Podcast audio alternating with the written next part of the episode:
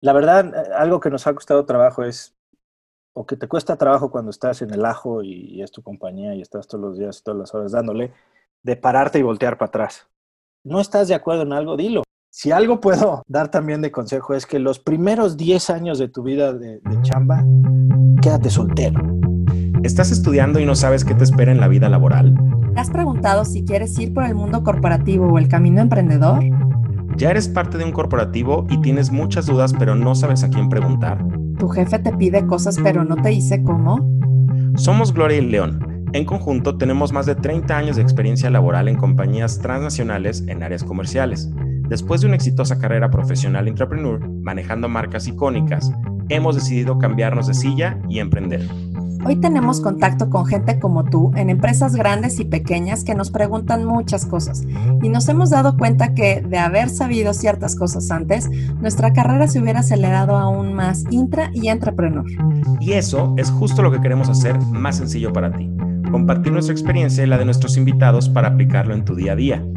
Este es nuestro legado, que nuestra experiencia no se quede guardada, la queremos compartir con ustedes para ayudarles a acelerar su potencial. Esto es Remindex.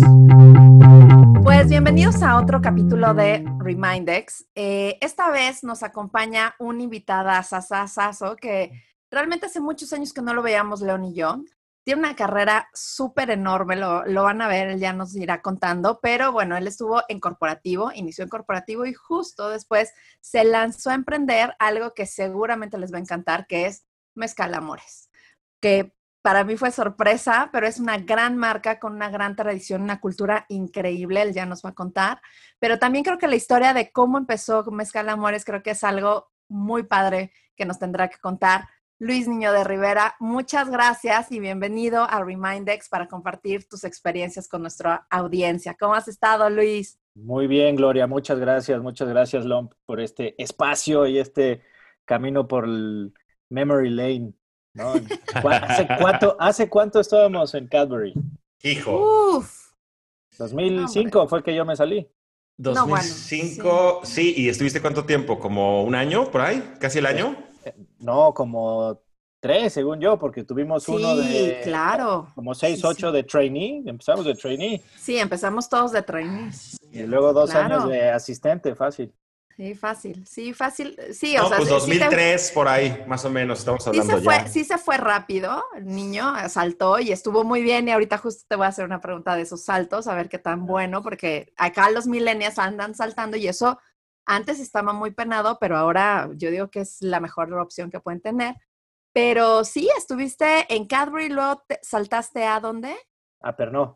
A Pernod Ricard. Me fui a Pernod. Estuve ahí cinco años. Vienes del mundo corporativo, siempre me he considerado un, alguien que iba a estar en el mundo corporativo. Claro. Todas las ideas que tenía de hacer international staff y salir de México.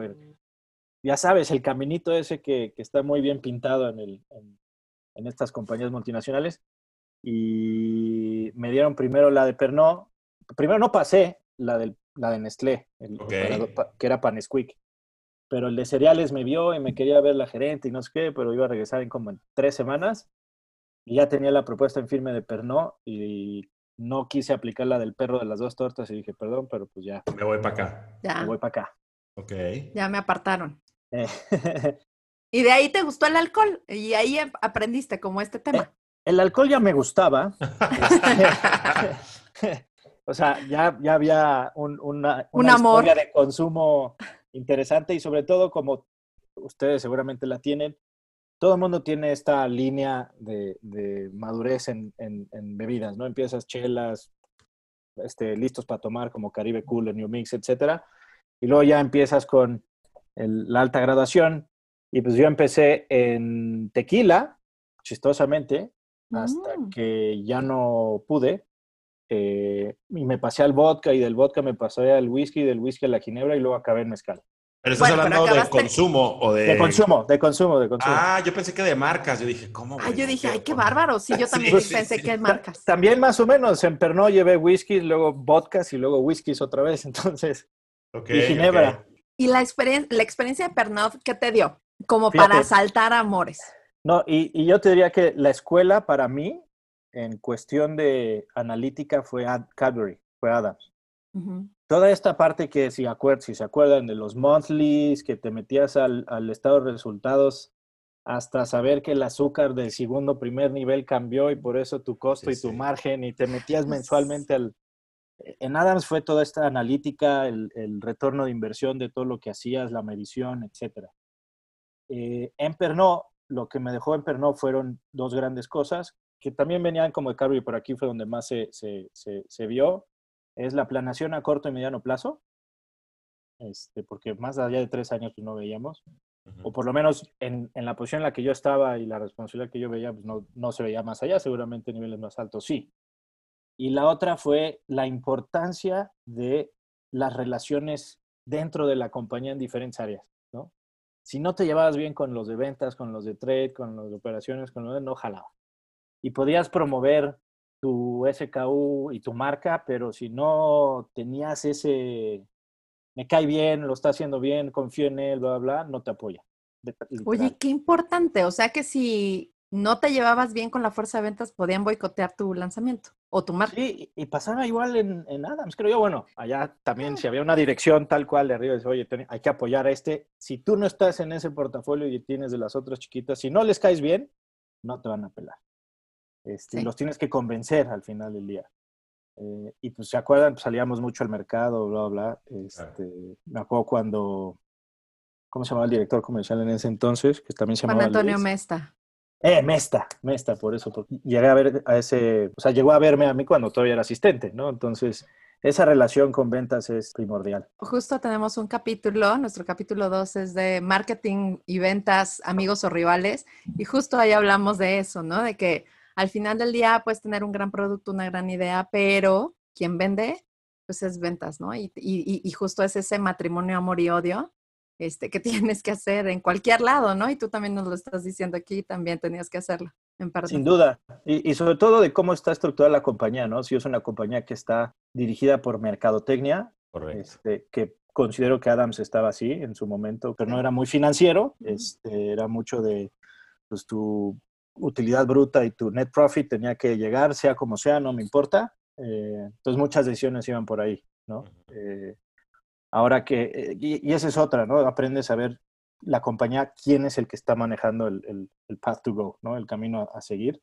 Después de tener una carrera corporativa súper buena, súper prometedora, ¿qué te hace dejar todo y lanzarte a Amores? ¿No? Aparte, ¿fue tu idea? ¿Cómo surgió? Cuéntanos.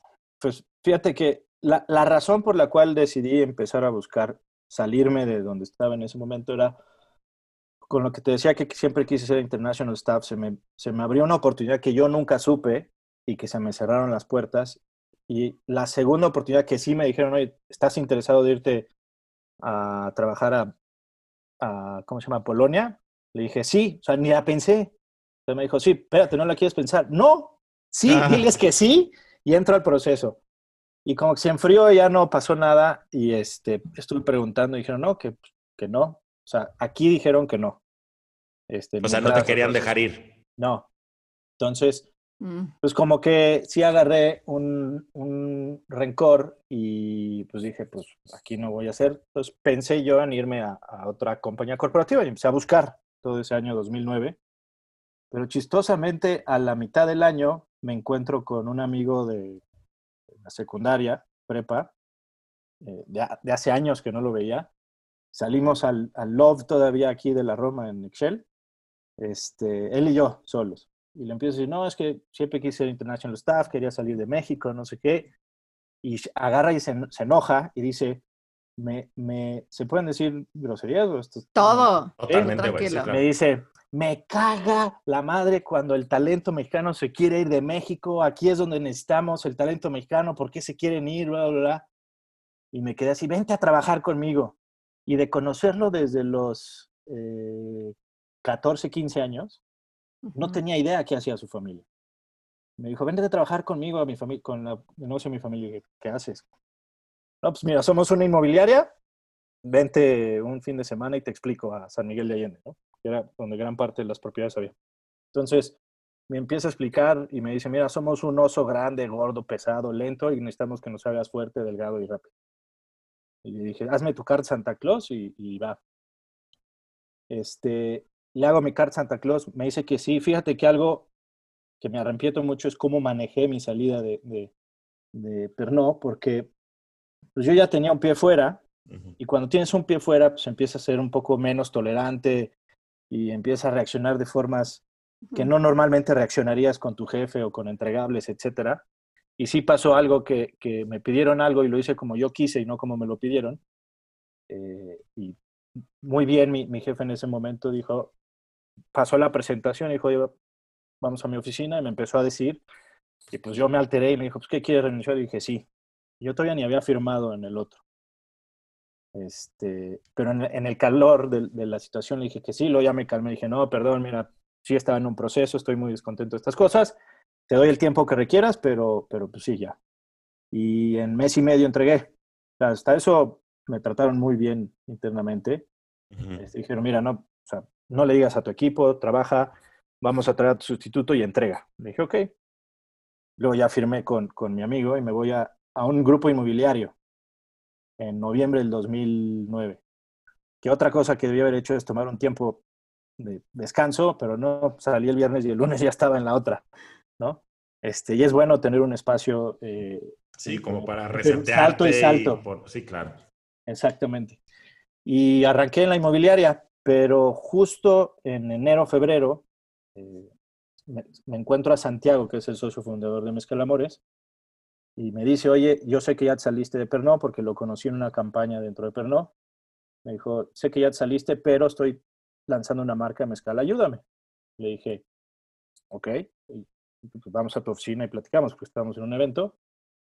Nos sentamos en febrero del 2009, 10, me empieza a explicar qué es el mezcal, porque en ese entonces, llevando cinco años en Pernod, no comprábamos información de mezcal, no lo volteábamos a ver, el mezcal era muy chico en ese momento, no estaba creciendo, este, el boom era whisky, vodkas, etcétera.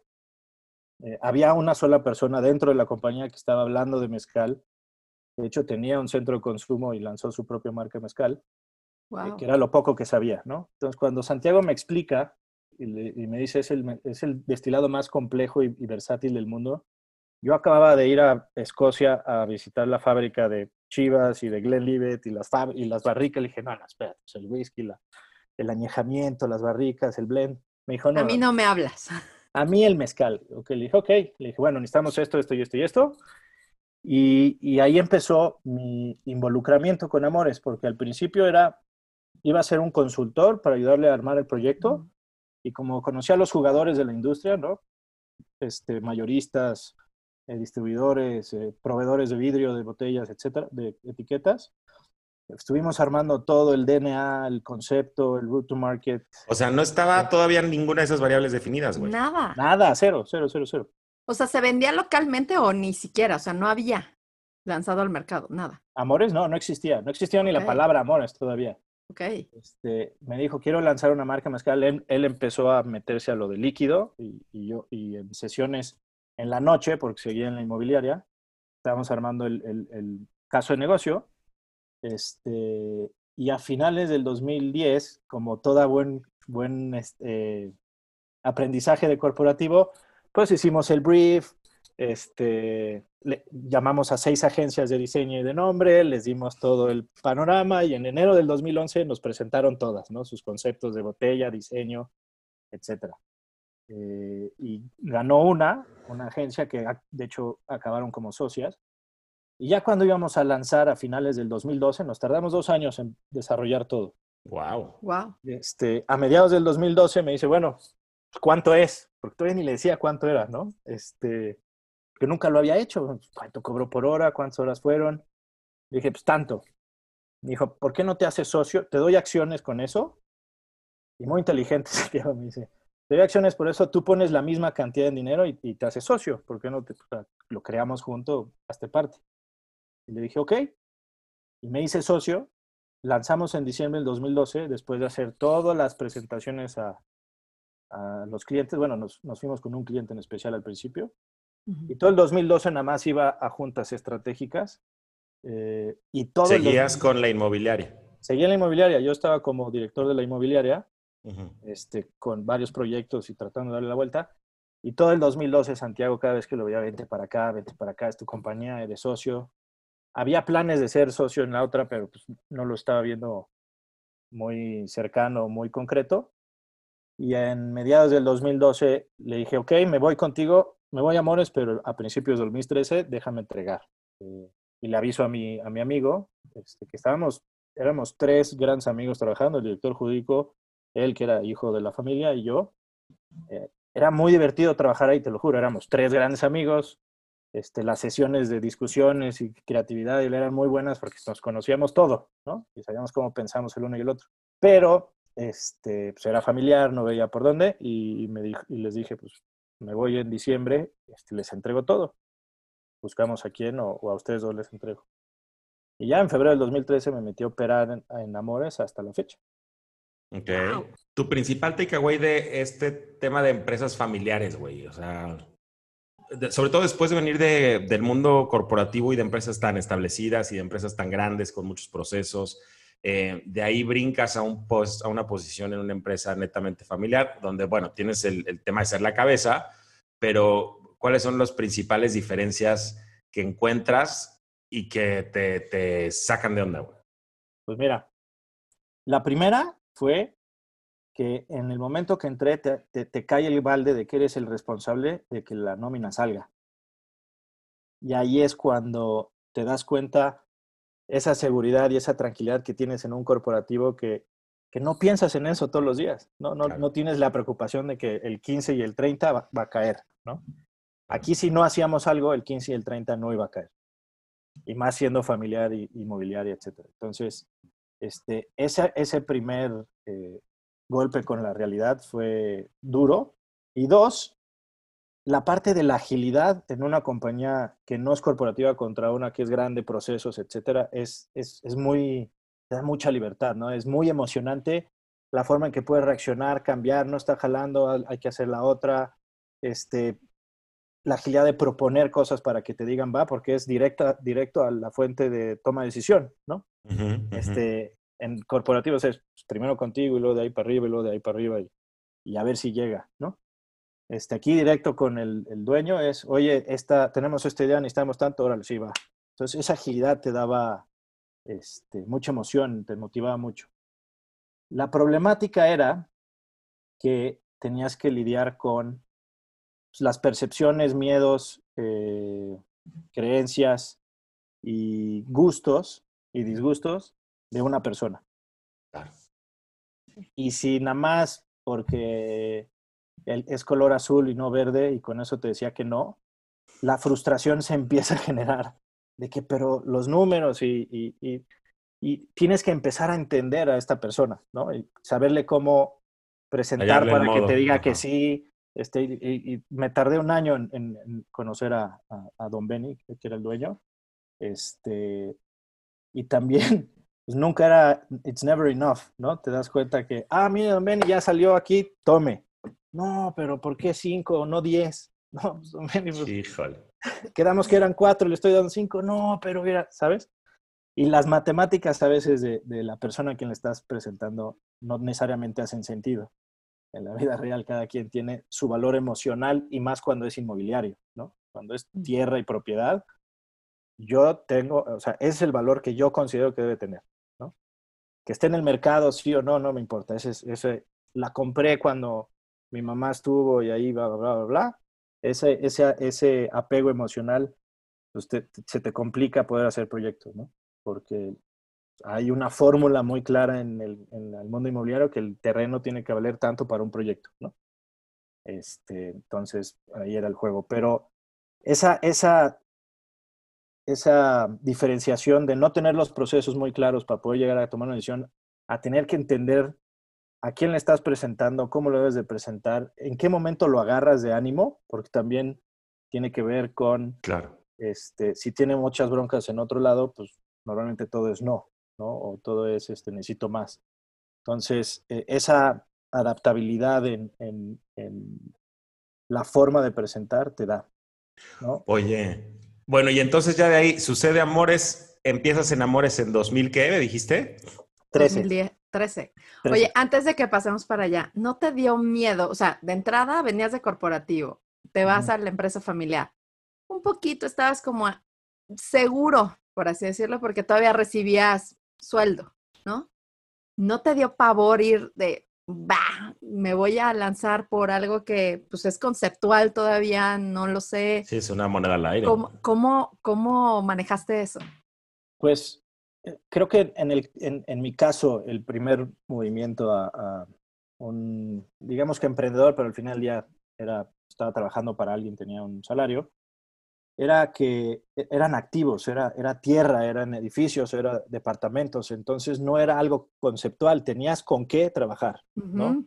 Había algo que podías ir a visitar, ver e imaginarte que podías construir ahí o desarrollar. Entonces, eso te da un poquito de seguridad porque en el momento que cuando las cosas van mal, pues, pues vendo este terreno y sale, ¿no? O sea, no había algo conceptual que dices que si no se vende el concepto, no jala, ¿no? Entonces, ya, ya había una, un, un, ingreso eh, fijo establecido de rentas de todo lo que había. Entonces, hasta, hasta eso eh, caí en blandito en cuanto a ese tipo de seguridad, ¿no? El problema fue que cuando entré, lo primero que hice, y que fue una historia que me contó mi padre, que se me quedó grabada este, en el cerebro de, de, qué es lo que hizo él para ir a ver si una compañía estaba funcionando o no, los primeros dos meses, desde que entré, me metía a los números, a los estados bancarios, a los estados financieros, al balance, al flujo, salidas, etcétera. Y me di cuenta que no me podían pagar lo que me, que me habían firmado. Así. Entonces yo me tuve que ajustar y les dije, ok, me voy a ajustar, pero conforme esto vaya y me van a, y se van a quedar ahí sumándose los salarios que ha ido, y conforme vaya subiendo esto, pues vamos subiendo y vamos cubriendo el, el, pasivo, ajá. El pasivo, ¿no? Que mi idea era que ese pasivo en algún momento podía ser acciones, ¿no? Pero claro. no jaló. El caso es que este, ahí, ahí fue cuando te das cuenta que, que la gran diferencia en una compañía familiar eh, chica o cuando estás arrancando es la medición. O sea, la analítica es inexistente. No tenían ni idea cuánto les estaba generando por metro cuadrado, cuánto era el ingreso, cuánto eran las salidas, cuánto, nada. Entonces, la primera vez que les hago esa presentación, muy al estilo corporativo, pues fue así de, no puede ser, ¿no? No tenía idea, ¿no? Pues, que nadie te lo había dicho. Entonces, e, ese, ese aprendizaje que sacas y lo empiezas a implementar, que te da eh, visibilidad rápido y claridad, es, es, es invaluable, ¿no? Que, que, si hubiera sabido eso hace 30 años hubiera sido muy diferente, pero pero por ahí y fue. Después Amores, ahora sí te vas a un concepto. ¿no? Ahí sí ya no hay nada, nada. Ahí sí no había nada hasta el 12 de diciembre del 2011 fueron las primeras cajas que pusimos en, en el punto de venta. Lanzamos en diciembre del 2011. Y en, el, y en el segundo año logramos ser el número uno en México. Órale, qué padre, güey. en dos años logramos, bueno, el mezcal era chiquito, pero logramos tener un, un empuje rápido, ¿no? ¿Y había competencia en ese momento? Había 60 marcas en el mercado en ese momento, hoy hay 350. ¡Wow! ¡Qué bárbaro! ¿Es, el, ¿Es el, destilado que tiene mayor crecimiento en la industria o no? En los últimos siete años, sí. Entre el gin y el mezcal se fueron este, turnando cada año quién crecía más. Pero esas dos categorías son las que más crecían o crecen todavía en México. Ahora sí el mezcal es el que más crece. Ahora la base es la base es chica, pero es el de los pocos que crece doble dígito. Está en 30% hoy en México, 20% en Estados Unidos. A nivel mundial es de las categorías que más crece. Oye, ¿en cuántos países está presente Amores? En 22, incluyendo México. 22 países. 22. Qué padre, cuéntanos eso, o sea, primero empezaste aquí, local, o, o, ya se tenía el tema internacional desde el principio. No, queríamos primero arrancar dos años en México y desarrollar Estados Unidos en esos primeros dos años para lanzar, ¿no? Sí queríamos ser una, una marca que eh, empezó en sus orígenes y después empezó a salir, ¿no? Porque hay muchas marcas de tequila que arrancaron en Estados Unidos, siguen en Estados Unidos y se les ha complicado entrar a México. Que entre México y Estados Unidos son los mercados más grandes del, destilado de agave, per se. Entonces, sí queríamos que la casa primero fuera México. Okay. Y después salimos a... Bueno, de hecho, el primer mercado que empezamos a exportar fue Australia y Hong Kong. Digo, España y Australia. Ok. Antes que Estados Unidos. ¿Y qué tan difícil justo es ahora hacerte cargo de tu propia compañía, ¿no? Tomando decisiones, porque antes estabas a cargo de una compañía familiar, pero ahora era tu compañía. Tuya. ¿Qué posición tienes acá, Luis, en Amores? Eh, hoy, bueno, desde hace, desde el principio de año, soy embajador global y relaciones este, institucionales. Ok. Pero eh, hace poco estoy como acting CEO hoy hasta que podamos traer a alguien eh, que nos lleve al siguiente nivel, ¿no? Porque ya estamos en un nivel que ya cuando necesitas escala, pues necesitas otro skill set, ¿no? Entonces, hoy estoy como acting CEO más embajador global y relaciones institucionales. Ya, ok. Oye, y em, en este proceso de que empezaron con ese primer cliente, las primeras cajas hasta este momento, Em, ¿Todo ha sido crecimiento orgánico o han tenido que salir a pedir este, recursos de inversionistas afuera? Toda la, han habido aumentos durante la vida del, proyecto, pero siempre han sido internos. Este, empezamos un grupo de socios y todos los levantamientos han sido entre los socios. Todavía no ha sido necesario salir a, conseguir lana institucional o de, o de compañías grandes, ¿no? Entonces, Hoy dentro de los top 7 marcas a nivel mundial, que somos una de las top 7 a nivel mundial, ya somos la única independiente mexicana. Ya todas están compradas por Compradas. Justo esa era una de mis, de, mis preguntas. Primero es, ¿cómo establecieron a los socios? O sea, me dices, bueno, estaba Santiago, que era como el de la idea y, el que estaba haciendo, y luego entraron las diseñadoras, o cómo fue y cuántos socios se hicieron. Eso estuvo muy interesante porque los socios se, definieron cuando el concepto de la arquitectura del DNA de la marca se estableció. Entonces, estábamos desarrollando un proyecto, un concepto inicial que tenía los socios perfectos para ese concepto. Pero tiramos a la basura ese concepto y, desarrollamos otro camino, ¿no? Entonces, cuando se definió hacer el otro camino, los socios que teníamos en ese momento ya no hacían sentido este, tanto para relaciones públicas, network y eh, apoyo adicional que solamente lana, ¿no? Y lo entendieron perfecto y, este, cada quien se fue por su camino. Ah, o sea, sí los, sí los fueron tal cual, ha sido, oye, me da mucha pena, pero ya no eres este... El... No, por, sí, porque todavía no, no, existía la compañía, todavía no estábamos formal, eran pláticas en el departamento de Santiago construyendo todo esto, ¿no? Entonces dijimos, oye, es más, cuando ellos vieron que el proyecto iba a ser una inversión a cinco años, seis años para recuperar la lana, ellos estaban acostumbrados a tres meses, ¿no? Porque su modelo de negocio eran centros de consumo, etcétera. Entonces dijeron, no, esto como que no, no, no, no, no estamos acostumbrados a este tipo de inversión. Al mismo tiempo se creó el otro concepto, entonces dijeron, bueno, pues saben que este, no se preocupen, nosotros vamos por otro camino. Dijeron, ah, sí, y seguimos siendo amigos este, sin bronca. Entonces, cuando se creó el, el DNA en donde inicialmente el concepto es, y te lo resumo en un enunciado que es, mezcal es para mujeres que a los hombres les encanta, ¿no?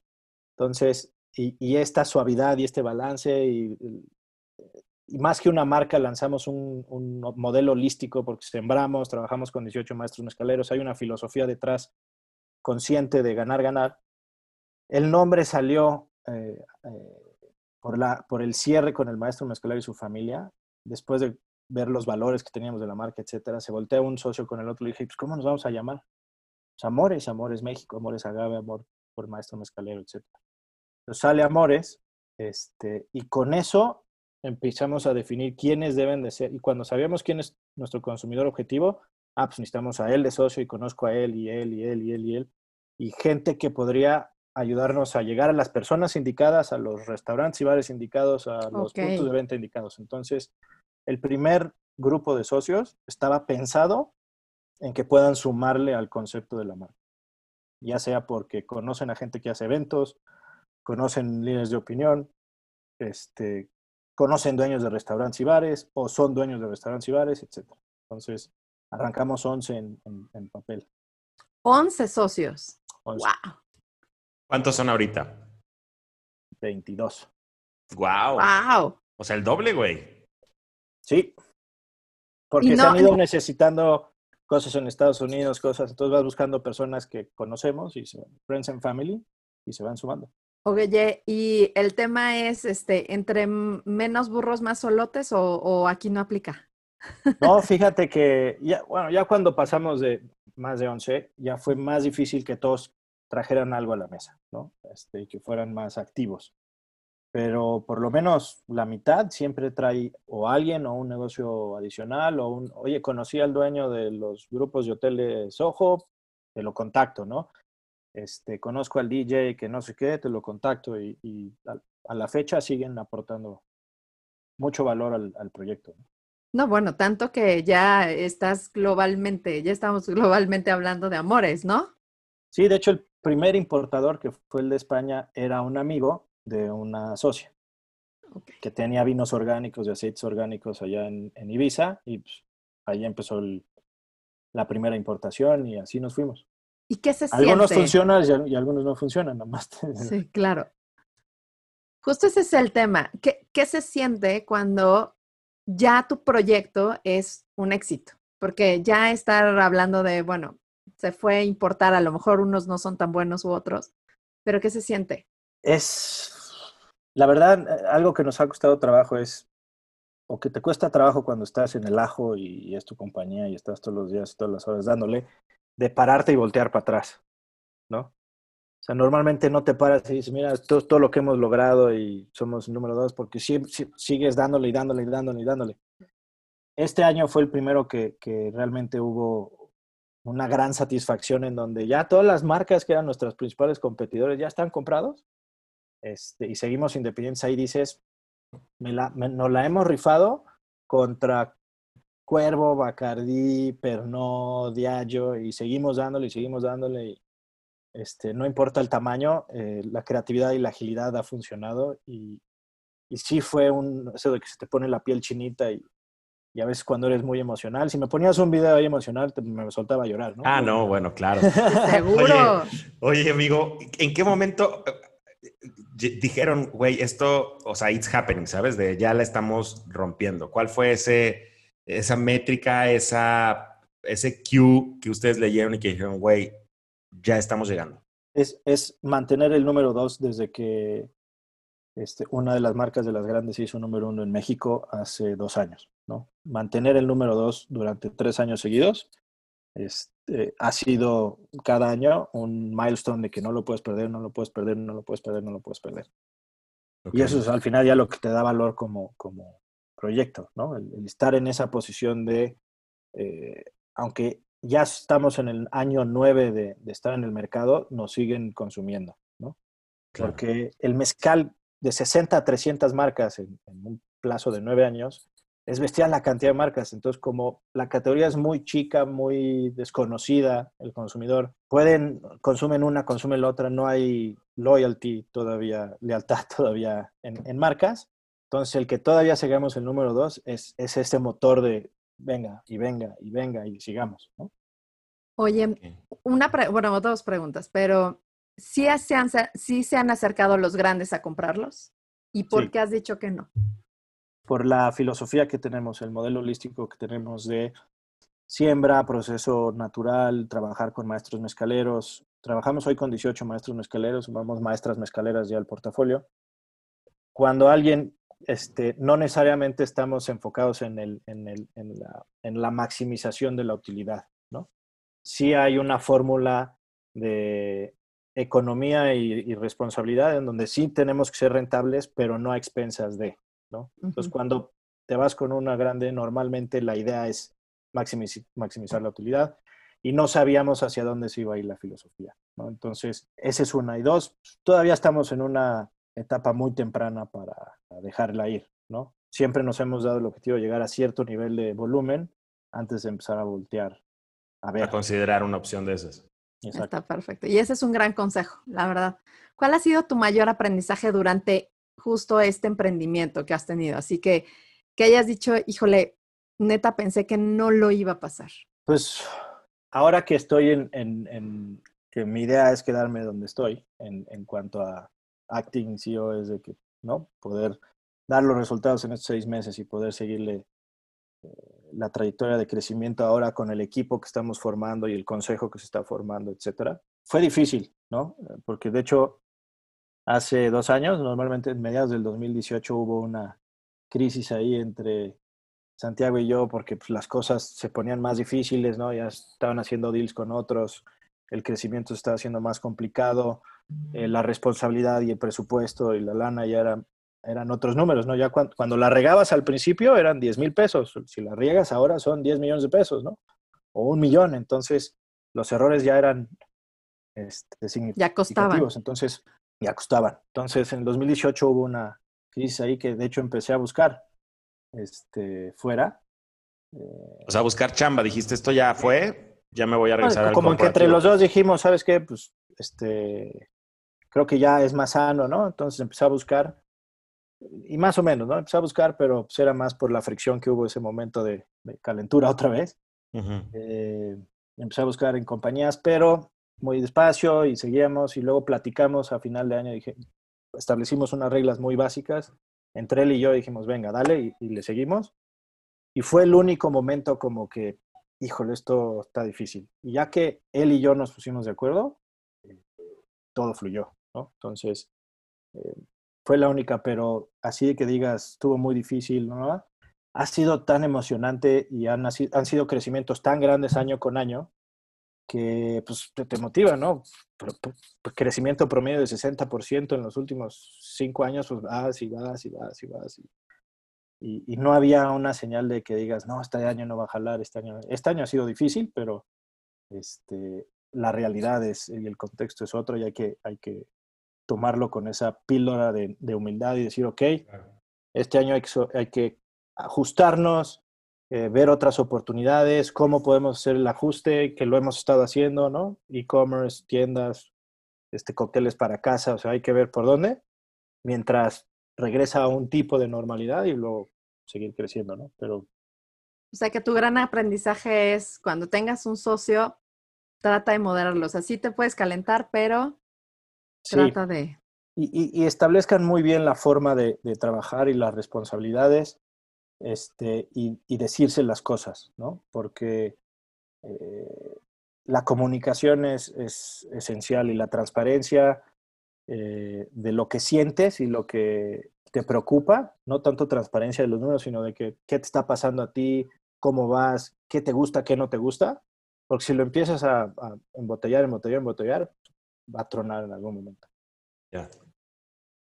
Ese es un gran consejo, güey, al final del día cuando estás con tus, con tus socios, porque va a haber un momento siempre, ¿no? Donde se tiene que provocar esa fricción y no estamos como medio acostumbrados a que la fricción es mala y si la puedes evitar, pues mejor, ¿verdad? Pero creo que lo que dices es muy válido, hay que tener muy claros cómo son o cómo deben ser esas conversaciones de fricción, güey, porque esas son donde te sientes incómodo, creo que es donde vienen de pronto este, pues, pues los mejores hallazgos o replanteamientos o, dejas un, nuevo eh, seteo, ¿no? De las cosas. Y cuando, y cuando no estás de acuerdo en algo, dilo. O sea, no, no, lo peor que puede pasar es que te diga, no, no, por allá, ok, pero yo ya dije lo que tenía que decir. Y, sí, cuando menos no me lo quedé, ¿verdad? Exactamente, ¿no? Y eso es algo que, que me hubiera encantado hacer más en mi carrera profesional corporativo, de ser mucho más proactivo y aventado de decir las cosas y lo que piensas y etcétera, porque luego te, bajan un plan y te dicen, no, le llégale, ¿no? Hazlo.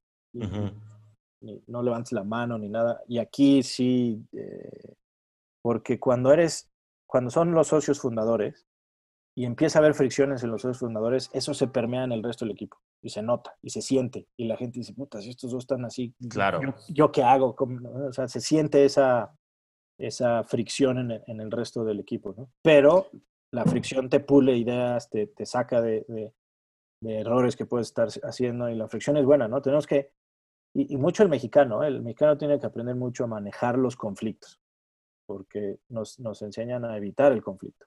Este, Totalmente. y, evadir el conflicto, y entre menos conflicto mejor, pero las discusiones son, son buenas y nos te tienen que enseñar a discutir, porque no te enseñan a discutir en, ningún lado, ¿no? Hasta que no, claro. te pega la vida.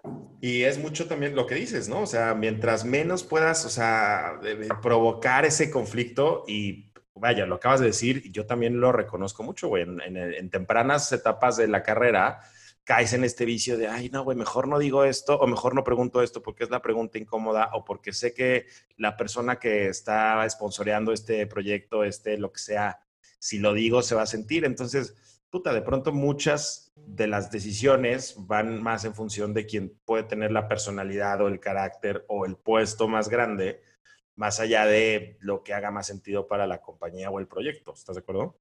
Exactamente. Algo que, que, que sí vi mucho en corporativos y no lo vi tanto en, en, compañías que van empezando chicas, es eh, en los corporativos normalmente cuando tienes un gerente de marca, los gustos y, lo que tiene el gerente de marca en su vida personal se empieza a reflejar en la marca, ¿no? Si a ti te gusta la música electrónica y bla, bla, bla, y aunque a la marca no le caiga, haces de, de cualquier forma para hacer algo electrónico con tu marca, Y es muy chistoso, ¿no? Entonces te, te, te, reflejas mucho en el producto que estás haciendo. En, en Amores, eh, sí empezamos así, ¿no? Porque, pero la, la, variedad de socios que había, cada uno le agregó algo a la marca. Entonces no solo fue un gerente de marca, o sea, fue un grupo de personas de diferentes profesiones, de diferentes backgrounds, de diferentes gustos y bla, bla, bla, que crearon el concepto, ¿no? Entonces, no fue los gustos de uno, sino fueron varios y luego fuimos adaptando los que se iban sumando. Entonces, este, yo diría que como consejo es entre más puedas meterle a tu producto de, no, no solo de ti, de tus goods, sino de otros, que estén dentro de la compañía de tus socios, etcétera, mejor va a ser mucho más fuerte y, sustentado el concepto va a ser, porque si nada más es uno, va a estar con... Una de las cosas es, por ejemplo, ya nos dijiste el tema de, sí, sí me llegó el momento de tirar la toalla, ¿no? Pero, por ejemplo, ha habido momentos donde dices, no me pago ni yo. O sea, no sale ni para mi nómina. O sea, tengo que pagar la nómina y, ni siquiera se paga lo mío o tengo que repartir demasiado a los socios. ¿Qué pasa en, ese momento? En Amores no ha sucedido. Este, siempre tuvo un buen, un buen eh, respaldo financiero. Ahora también éramos cuidadosos con, con, los recursos, pero nunca llegó al grado de si pago la nómina o no. Llegó al grado de decir ya no hago esta actividad, la tengo que cortar este, ya no voy a lanzar este producto, mejor lo corto ahorita, lo hago para el próximo año. Se aplazaban inversiones, ¿no? Ok. En donde sí pasó eso fue en la inmobiliaria. En la inmobiliaria sí fue, pues, se apaga de abajo hacia arriba, ¿no? Y a veces una quincena u otra, los tres directores no nos pagábamos, ¿no? Hasta que Pagabas cayera otro, exactamente. Entonces sí llegó a pasar en la, en la inmobiliaria. Este, no, no me, Afortunadamente no, no estaba en una situación complicada de responsabilidad familiar, porque no existía en ese momento. Entonces me, tenía el lujo de hacerlo, ¿no? al, igual que mis otros dos compañeros directores. Pero si me dices que hoy, si hoy pasa, puta, o sea... Sí, ya no está padre. ya no está nada sencillo. Que eso, que eso te diría que, este, si algo puedo dar también de consejo es que los primeros 10 años de tu vida de, de chamba quédate soltero. De los 20 a los 30, absoluta y completamente soltero.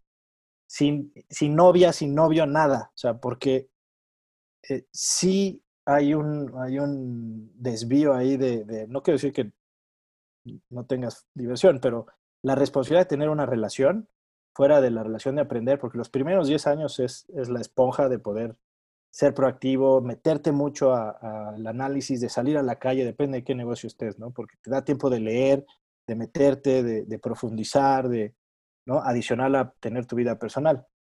Pero, o sea, yo me casé muy temprano, me casé casi a los 27 y luego me divorcié después de dos años.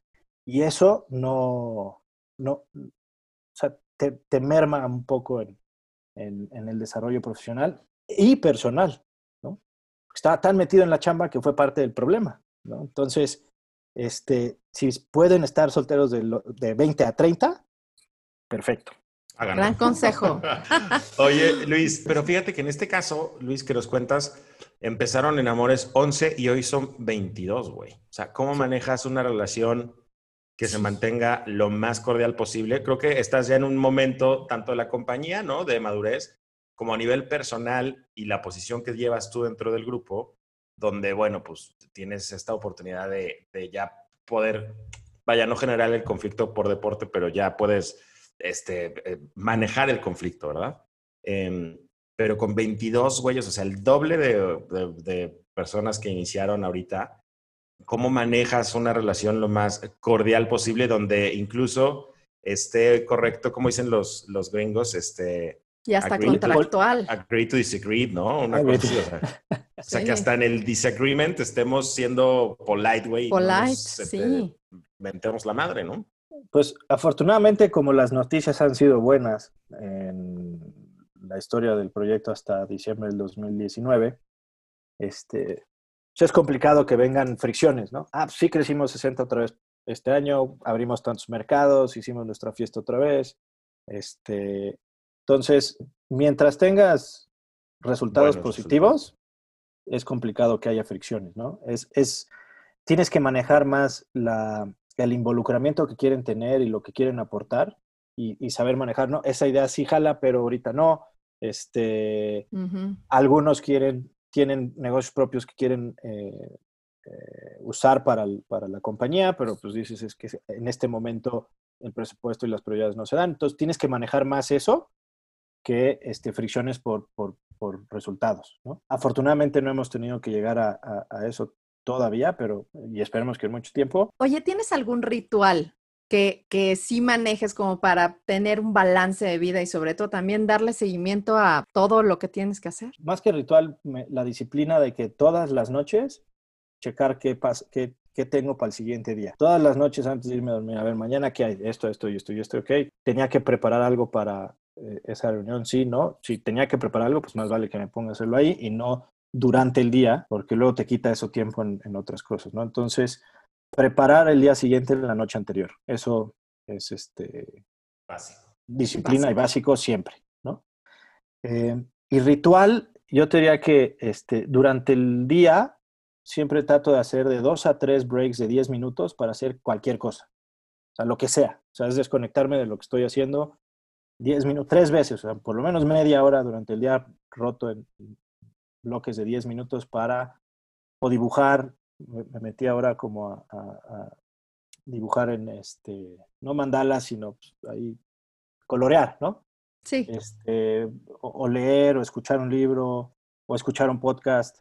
O normalmente eso lo hago caminando a la oficina, ¿no? Tengo la fortuna de poder ir caminando a la oficina, entonces me tardo 15 de ida y 15 de regreso, y ahí es donde escucho todo, ¿no? Este, pero sí, esos días 30 minutos divididos en bloques de 10 para hacer otra cosa. ¿no? Ahora con el home office, he estado más sentado en la silla cuando estás en la oficina, ¿no? Entonces te tienes que forzar a pararte de la silla.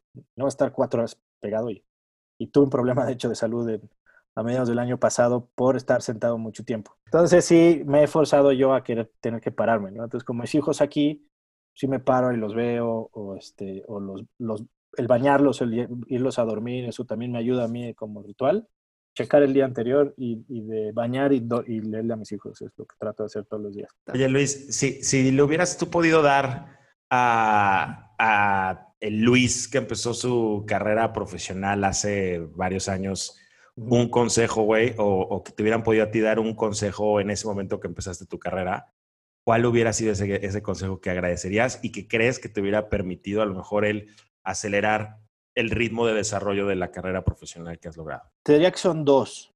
Y uno ya lo comenté, que es este, sé más proactivo, trata de poner todas las ideas que puedas en tus primeros años de carrera, ¿no? Lo que se te ocurra, ¿no? Este, eh, tengo esta idea para la marca, ¿no? Y para poder ser eso, tienes que leer, tienes que estudiar, tienes que, ¿no? Al principio, pues, has metido en la chamba y haces lo que te están pidiendo, ¿no? Si desde el principio te empiezas a empapar de, que ahora es muy fácil, ¿no? Podcast, lecturas, libros, casos, etcétera. Mucho mejor. A mí me hubiera encantado empezar a hacer eso desde el principio. Y dos, que es algo que a la fecha eh, no lo he sabido como desarrollar y aprovechar, es tener mentor y o padrino dentro de un corporativo, ¿no? Tener esa persona de alto nivel que, que vea potencial y le digas, oye, quiero que me ayudes a, desarrollar mi carrera aquí o un mentor externo a la compañía o interno para irle preguntando y asesorándote. Yo nunca tuve uno como tal, nunca pensé que debía tener uno. Este, no sé cómo acercarme a trabajar con uno, hay que hablar con alguien que sí lo haga para empezar a, hacerlo, ¿no? Y he, escuchado de personas, sobre todo emprendedores, que tienen muchos, tienen mentores, tienen este, coaches que les ha ayudado mucho en su carrera profesional de emprendedor. Y también en corporativos, de repente, ah, sí, me apadrinó tal persona y estuve toda, la, toda mi historia dentro de este corporativo apoyado por él, ¿no? Si hubiera sabido eso desde que arranqué, yo creo que hubiera eh, desarrollado un, mejor camino profesional. Este, esas dos. Aunque te diría que de forma natural, eh, y más por, por el ejemplo, pues fue mi padre, ¿no? Entonces, no te iba a decir, güey, que para qué vas a andar buscando afuera con el mentor que tienes en casa. ¿o? Pero no es lo mismo. O sea, es muy, es muy, es, es diferente a que hay un sesgo de cortesía, güey, ahí sí, por supuesto. Exacto, y, también pues, te va a ver siempre como tu hijo, ¿no? O sea, es muy difícil de hacer esa distinción, eh, aunque siempre le he pedido consejos y me los ha dado, y, y, y, yo he seguido más el ejemplo de él cómo era como profesional, este, y de lo que me ha platicado en mi vida profesional, que este, sugerencias, aunque pasó algo, ha pasado algo muy interesante y que a mí me ha enriquecido mucho con Santiago. Santiago y yo nos sentamos con, con mi padre una vez al mes, o cada dos meses, para que Santiago lo, lo, lo le pregunte y lo, lo, use como mentor. Pero como yo estoy sentado ahí, pues me está tocando en un contexto que nunca lo había vivido y que a mí me está enriqueciendo mucho, ¿no? que Santiago está haciendo las preguntas que hemos visto, yo también agregar unas y escuchar a mi padre dar su opinión, etcétera, y cómo, bueno, ya sé cómo funciona su cabeza, pero este, ha sido muy enriquecedor en estos últimos dos años, dos, tres años que hemos empezado estas pláticas con él. No, qué padre que tengas ese tipo de mentores. Sí, la verdad, sí. ¿Cuáles son esos contenidos de los que te nutres tú de manera natural, güey? Exacto. Este, eh, con los que mantienes tu cabeza eh, vigente, con los que mantienes la información este, actual. ¿Qué, es lo que consumes tú, Luis, no tradicionalmente? para mantener contenido actual, este, sobre todo de la industria, sigo tres páginas de internet que hablan completamente de, de, spirits, ¿no? Que es Drinks International, Spirits Business y este, Drinks Business, ¿no? Esas tres veo noticias, veo por dónde van las tendencias. Ahí salen todos los artistas que están sacando marcas últimamente, deals que se están haciendo, todo lo de los hard sellers salen de ahí. Estoy inscrito a un newsletter de, de la industria también, eh, que lo escribe un director de una compañía grande en Estados Unidos, Diario. Diario saca todas las noticias de la industria y las saca ahí. Este, y de apps, obvio, eh, la de BBC, la del Time y ESPN nada más para tenerme al día en los deportes. Fuera de eso, no, no este, trato de ver más, ¿no? Porque te puedes llenar de tanta información y sobre todo las malas noticias que hay hoy que te, te, abruman, ¿no? Ahora, no tanto al día, sino que me enriquecen a mí, este, como a ustedes que se empezaron a hacer ávidos de podcasts. Me encantan el de Revisionist History de Malcolm Gladwell, que ve datos históricos que o dejaron de o pasaron de ser percibidos o se malinterpretaron en la historia. Muy interesante está ese podcast. Me gusta el de Masters of Scale porque justo estábamos en, en esa situación hace, bueno, estamos en esa situación, entonces Masters of Scale, no solo de tech, sino de otras industrias. Este Business Wars ha sido muy interesante, la lucha de Harley Davidson y todas las motos chinas, este Coca y Pepsi, eh, Anheuser-Busch, Snapchat y Facebook, que es buenísima. Sí, claro. Este, The Next Big Idea también lo, lo, lo empecé a escuchar nada más para ver si, si alguna de ellas me quisiera meter más adelante, ¿no? Ok. Eh, y, y, Solvable está interesante, que es este, cómo se están empezando a solucionar o se, o, o se podrían solucionar los grandes problemas del, del mundo, ¿no? Que hay, hay, varios ahí. Este, y de redes sociales, el único que realmente uso es Instagram, no uso ningún otro. ¿Y, eres, ¿Y eres activo o nada más te metes a ver historias o tú también posteas? ¿Cómo es tu relación con Instagram? Chistosamente, como me volví embajador global en marzo de este año, me tuve que volver eh, ávido creador de contenido en Instagram porque mi cuenta personal empezó en 2013 cuando arrancó Instagram y tengo 50 posts desde entonces. Ok. o sea, no lo usaba para nada. Ahora que empecé a tener que postear sobre la compañía y tengo muchas fotos de cómo se creó Amores, entonces los estoy posteando, pues llevo 50 posts en cuatro meses. Este, y, me he empezado a aprender, ¿no? Porque no, está fácil y es una curva de aprendizaje interesante. El, la disciplina de crear contenido en Instagram.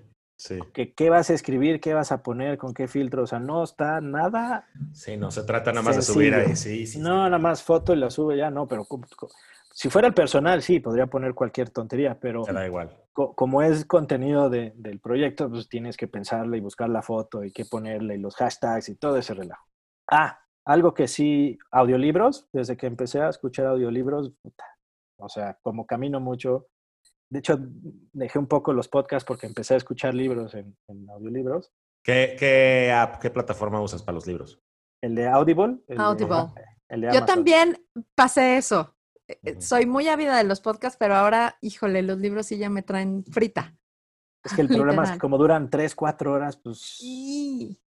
Y irlo alternando entre podcast y libros está complicado. Está complicado, sí. Pero estoy regresando un poco más al, podcast ahora que Revisionist History empezó a lanzar más episodios, ¿no? Okay. Eh, que es el que más me gusta. Malcolm Gladwell, no sé, es de mis escritores y podcasteros favoritos. Este, y algo que sí consumo desde que, tengo, desde que soy este, adolescente estando Y no por, por, por mi hermana, pero de, de, hecho mi hermana sí hizo stand porque me vio consumir stand-up tanto. Ah, o sea, eres parte de la influencia que generó eso. Ese... Desde que era quinceañero, veía a Bill Cosby, a Eddie Murphy, a Robin Williams, a todos. Entonces Sofía los veía conmigo. Y a la fecha, ¿no? Sigo consumiendo stand-up. Y es algo que, esa, esa ese ingenio de, Es que te da mucha agilidad mental, ¿no, güey? O sea, es espectacular. El, poder tener esa habilidad de, pues si llevas una línea, ¿no? Llevas una, o sea, hay una madre, pero puta, o sea, vas ahí hilando cosas y vas de dentro para afuera y está, a mí también me parece increíble, güey, la gente que tiene la habilidad de pararse a hacer eso con una audiencia de mil y para arriba, ¿no? Pero también, o sea, el, poder divertir a dos o tres personas güey, también tiene el, mismo más nivel de complejidad, güey, porque estás más este, en un nivel de intimidad, no sé. Me parece fascinante eh, ese mundo. En una mesa mezcalera es facilísimo, ahí entre 10, 12 es fácil, ¿no? uno que otro chascarrillo, 10 minutos ya lo hiciste, pero pon una hora gente poniéndote atención, riéndose, bla, bla, ¿no? Sí, además pagué, o sea, vengo con una expectativa porque ya pagué un boleto, güey, ¿no? Exactamente. Exactamente. ¿Quiénes son tus estandoperos que consumes eh, todavía? Hoy. Sí, hoy. El, el, el nuevo que, que, me tiene buscándolo por todos lados se llama Joy Koi. Es un filipino eh, espectacular, porque entre su acento, eh, su apariencia física, porque también ayuda a su apariencia física y las historias que hace y toda la parte de, de, de, de lenguaje y los filipinos, es, es increíble. Y las tienen vida ahí de mujeres que es espectacular. este, y de los de siempre. Bueno, mi favorito, favorito es Robin Williams. No, no, no hay como el ingenio, la rapidez y la euforia como Robin Williams. Oye, ¿cuál sería el peor consejo que te dieron en la vida y que dijiste, no sé ni por qué lo seguí? Haz, haz caso y no preguntes. ¿Qué? Haz caso y no preguntes. Esa. Buenísima. Esa fue, o sea, cuando ibas a la escuela, haz caso y no preguntes, ¿no? Este, las maestras son las que tienen la razón. El jefe es el que tiene la razón. El, eso es. Híjole, es que sí, sí. Yo creo que sí estamos nosotros en esa como que somos esa última colita, güey, ¿no? De, gente que crecimos con esa parte de, estereotipos, güey, o de, premisas. Estamos a uno o dos años de haber pasado el umbral a ser millennials nosotros, exacto, según yo. Exacto. Sí. Cuando tú decías, Gloria, esto de estar saltando hoy es un, un asset en, entrevistas o, perfiles para trabajos, pues más que un asset es, tienes que, tenemos que asimilar y ¿cómo se llama? Aceptar que así es, ¿no? O sea, de que hayan saltado cada dos años de una compañía, así es, hoy así es. Antes se veía como que este es inestable y, claro. y pues, no, puede, no puede sostener una chamba. Hoy el estar brincando es justo por lo que dice León, es que o a mí no me retas, o a mí no me enseñas, o no me das este la motivación suficiente para estar aquí, me voy, así, pum. O sea, no necesito estar aquí porque no veo por dónde, ¿no? Y, y, está bien, o sea, porque retan a la estructura, a la burocracia, al jefe, a las formas de, de, cómo trabajar y hacer negocios y me parece que ha sido bastante atractivo. Oye, una última pregunta. ¿Cómo le pasas esto a tus hijos? O sea, justo es, ¿cómo le pasas estos aprendizajes a tus hijos? De no tener este... De no hacer este caso. ¿Ya es preguntas? Sí. Este, este, cuando les pido algo, les pregunto, ¿estás de acuerdo? ¿Sí o no? Entonces, cuando dicen, por ejemplo, mi hija es la que la agarró así y pregunta, no, y que no sé qué, y no quiero, y es la primera que empieza a retar todo, argumenta y reta. Y mi hijo es bastante, este, eh, sí lo hace, pero lo hace a su forma, ¿no? Y cuando hay un problema, le encanta solucionar problemas. Entonces, eh, cuando te dice, oye papá, ¿podemos eh, ir al parque mañana? No, es que no es que, y se queda así bueno, pero ¿qué pasa si hacemos esto y esto y esto? ¿Podríamos ir? ya te da propuesta, ya. Te, da propuesta así de... Está padre, güey. Está, está, y me encanta, le dije, no, a ver, ¿qué otra se te ocurre? ¿no? Entonces es alentar el, el, el que pongan su punto de vista sobre la mesa. ¿no? Está increíble, güey. Es un gran consejo. sí, gran, consejo. Gracias, Luis. De verdad, gran plática, grandes aprendizajes. Me da mucho gusto verte, güey. De verdad, qué, qué, sí, qué orgullo, ¿eh? oportunidad de, platicar contigo, güey. No, hombre, Gloria, León, la verdad, ha sido un, súper placer y, y me trajo muy buenos recuerdos. Eh, felicidades a los dos por esta, esta idea de podcast. Es lo de es, es, contenido que le ayuda a mucha gente, ¿no? Y es fácil de que las personas puedan experimentar este tipo de eh, contenido. Muchas gracias, Luis. De Amigo, muchísimas gracias, güey. Un abrazote. Un abrazo a los dos. Un abrazote. Bye bye. Chao.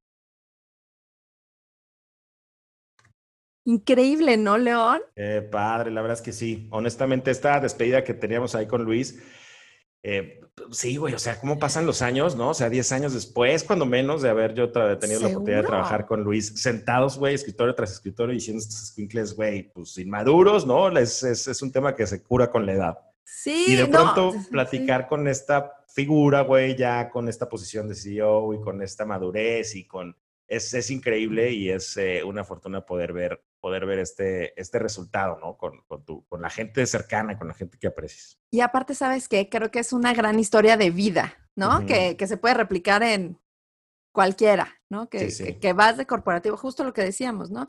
Del corporativo al, al emprendedurismo, donde sacas muchísima carnita, ¿no? Que te sirve de experiencia para iniciar tu propio proyecto y lanzarte y, y pues internacionalizarte. ¿Quién, Totalmente. Oye, pues una marca que tú creas con, este, hay un par de, de, personas que te están ayudando a meter el input y presente ya en 22, 26 mercados que nos decía Luis. Qué padre, güey. Tiene todo el mérito del mundo. La segunda marca más importante a nivel este, nacional en, en, el tema de los, de los mezcales. De los mezcales. Este, parece poca cosa, pero pues, güey, es seguro un no, trabajo. No, y se está tranqueando con los grandes. O sea, no es, o sea, menuda tarea con una inversión independiente, local, etcétera, versus. Claro, lo que dice, ¿no? Que todos los demás ya eh, son grupos que fueron adquiridos por estas grandes marcas internacionales y seguirse manteniendo como un grupo independiente sin ser parte de estos grupos conglomerados internacionales.